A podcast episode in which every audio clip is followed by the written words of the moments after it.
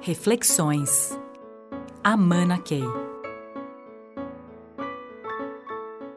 Temos que sempre é, honrar o fato de que as grandes organizações estão compostas de pessoas muito diferentes.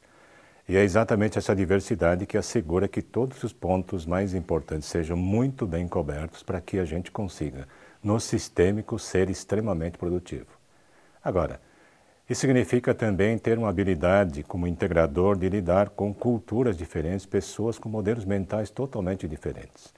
Isso significa que nós precisamos ser poliglotas, por exemplo. Numa organização se falam muitas línguas. Se fala o financês. Se a gente vai olhar todas as siglas de alguém especializado em finanças, a gente não entende metade do que eles falam. Tem um tecnologês, tem um marketês, tem até um humanês, o pessoal de recursos humanos fala também de um monte de siglas que o pessoal do não entende. Agora, se nós somos líderes, nós temos que assegurar que não só nós sejamos poliglotas, mas temos que assegurar que todas as pessoas da equipe também. Então, até que ponto a pessoa de recursos humanos tem que aprender o financeiro para poder dialogar com o pessoal de finanças, marketês, etc, etc. Então, o grande desafio que nós temos hoje, com a tendência à especialização, fomos formando mundos separados. Reintegrar todos esses mundos é um grande desafio que nós todos temos eh, à frente, nós todos líderes. E começa com a linguagem, falar a língua, mas falar a língua é um pedaço só. Nós temos que entender a estrutura mental que está atrás do especialista isso significa que nós todos na organização vamos ter que ter uma formação mais redonda. A pessoa de RH que entenda de marketing, entenda de comércio, entenda de vendas, entenda de finanças, etc, etc, e tudo trocado aqui. É um grande desafio. E mais uma vez, ele tem que ser colocado como desafio para cada uma das pessoas que participam da nossa equipe. E por autodesenvolvimento, eles têm que ser estimulados, desafiados a ficarem poliglotas. E é nesse sentido que nós conseguiremos integrar pessoas que são tão diferentes né, e que nós temos nas organizações. Se a gente não fizer isso, as pessoas tenderão a ficar nos seus nichos. Fragmentação total. E cadê o teamwork que todo mundo quer?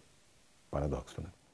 E também sair é, dessa, desse mundo do fragmentado, do especializado para o integrado, é, exige uma mudança cultural.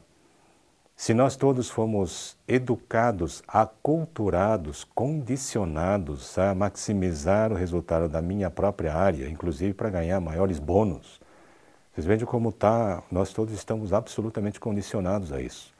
Eu vou ter que me descondicionar, mas também tenho que ter, ter ajuda dos sistemas ao redor que começam a premiar, por exemplo, trabalho em equipe. Então, se a gente não fizer isso, nós temos um enorme paradoxo né, de que os sistemas nos forçam a um comportamento individualizado, fragmentado, até a busca de maiores ganhos e daqui a pouco nós estamos totalmente desvinculados do objetivo maior da organização como um todo. Ninguém trabalha para a organização como um todo.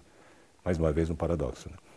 Então nós podemos no discurso querer teamwork, querer trabalho em equipe, um grande mutirão, mas fica no discurso porque o sistema está me forçando a ficar individualista. Agora, nesse sentido, quando nós, em qualquer posto que nós estejamos de liderança, nós notarmos esse paradoxo, não é só fazer o joguinho. Nós temos que assegurar coerência. E mesmo que pareça algo contrário ao próprio interesse, por exemplo, eu estou ganhando muita, muito dinheiro, muitos bônus por causa desse individualismo. Mas se eu noto que o todo está sendo prejudicado, eu posso, preciso estar à frente e buscando esse trabalho integrado, mesmo que as mudanças das regras me façam ganhar menos. Se não houver essa disposição, todo mundo vai ficar esperando e que alguém resolva o tal do paradoxo. Liderança é tomar a iniciativa na direção dos resultados do todo. Reflexões. Amana Key.